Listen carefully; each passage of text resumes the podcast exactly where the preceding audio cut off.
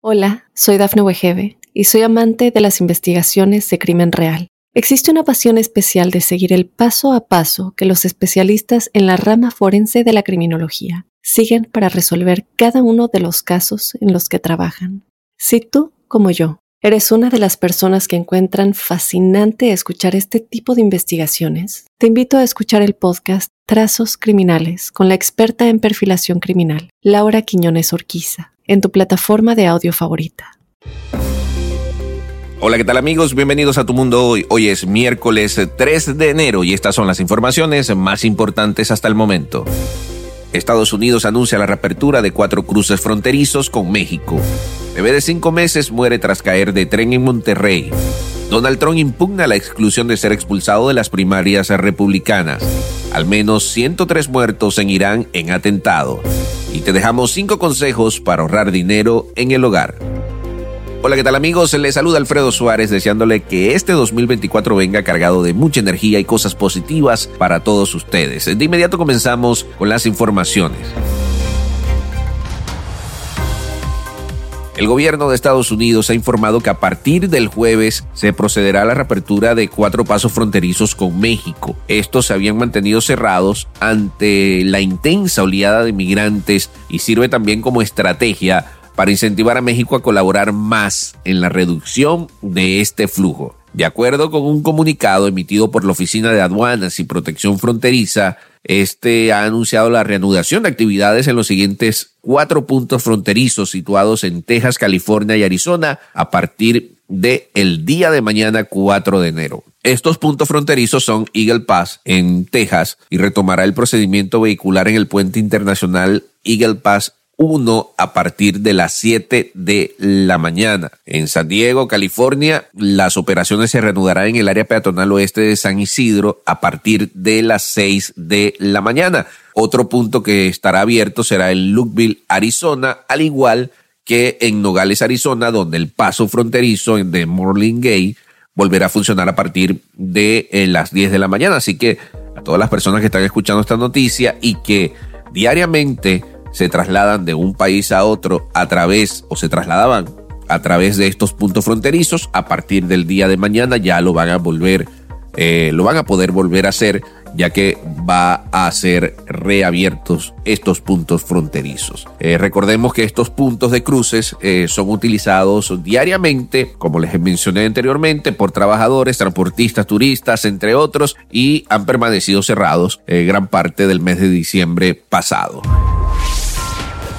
En otra lamentable noticia, eh, un bebé de cinco meses de edad, hija de una pareja de migrantes venezolanos, perdió la vida cuando su padre y madre intentaba subir en un tren en movimiento, pero la niña cayó en los brazos o cayó de los brazos de su madre. Ambos trataron de evitar que se golpeara en la caída sin poder evitarlo y, resultaron lesionados. El incidente se registró el día lunes eh, por la tarde en el arroyo San Miguel y patios de Ferromex en el mencionado municipio que se localiza a unos 33 eh, kilómetros al norte de Monterrey, informó la protección civil del estado. Una lamentable situación que se está viendo eh, constantemente en este tipo de transporte, en estos trenes eh, que son utilizados por los inmigrantes para tratar de llegar lo más cerca posible a la frontera con los Estados Unidos y de ahí realizar el cruce fronterizo. Nosotros en Mundo Now anteriormente se hizo eh, un reportaje también acerca de este tren de la tragedia o tren de la muerte,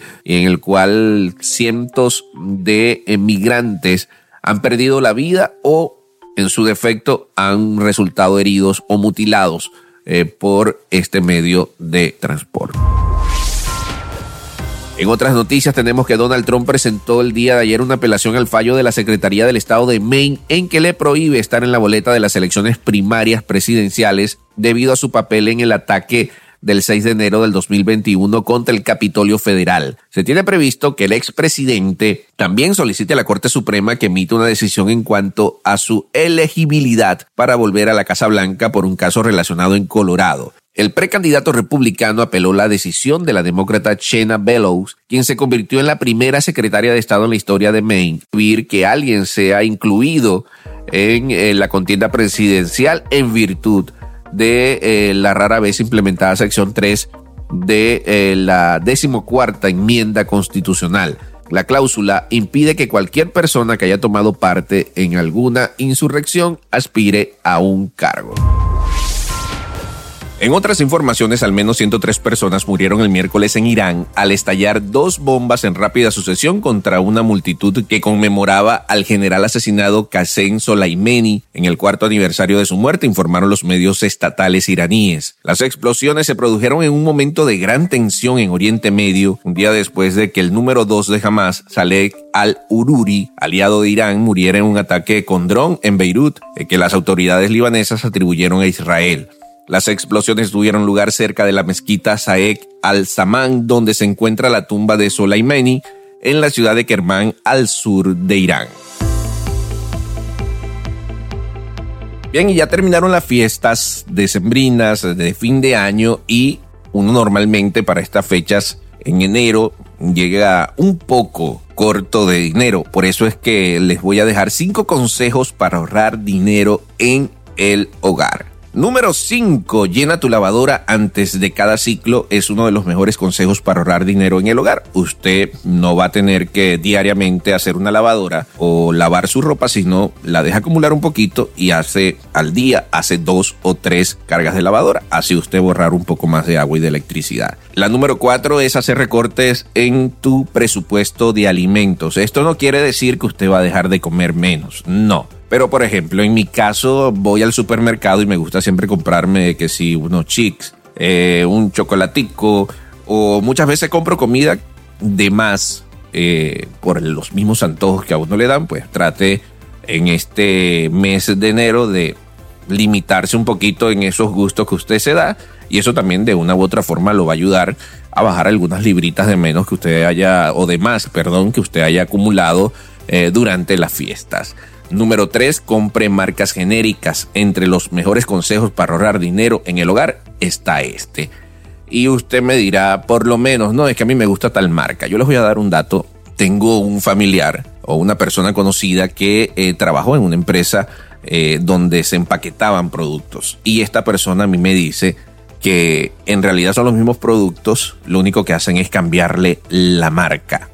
Así que usted, usted ve si me cree y agarra ese consejo eh, para eh, ahorrar dinero comprando cosas genéricas. También empaque sus almuerzos. Esto quiere decir que procure usted realizar su almuerzo un día anterior y no estar gastando dinero en la calle comprando todos los días en lunch en eh, cualquier venta de, de comida o restaurante. Y póngase retos como número uno y evite compras innecesarias. Esto también es sumamente importante para que usted gaste un poco menos. Bien amigos, con esto ponemos punto final a esta emisión de hoy miércoles 3 de enero del año 2024 de Tu Mundo Hoy. Yo soy Alfredo Suárez. Para ampliar toda esta información que le estamos brindando, no deje de visitar www.mundonow.com y seguirnos en todas nuestras redes sociales como Mundo Now. Que pasen un feliz miércoles. Hola, soy Dafne Wegebe y soy amante de las investigaciones de crimen real. Existe una pasión especial de seguir el paso a paso que los especialistas en la rama forense de la criminología siguen para resolver cada uno de los casos en los que trabajan. Si tú, como yo, ¿Eres una de las personas que encuentran fascinante escuchar este tipo de investigaciones? Te invito a escuchar el podcast Trazos Criminales con la experta en perfilación criminal, Laura Quiñones Orquiza, en tu plataforma de audio favorita.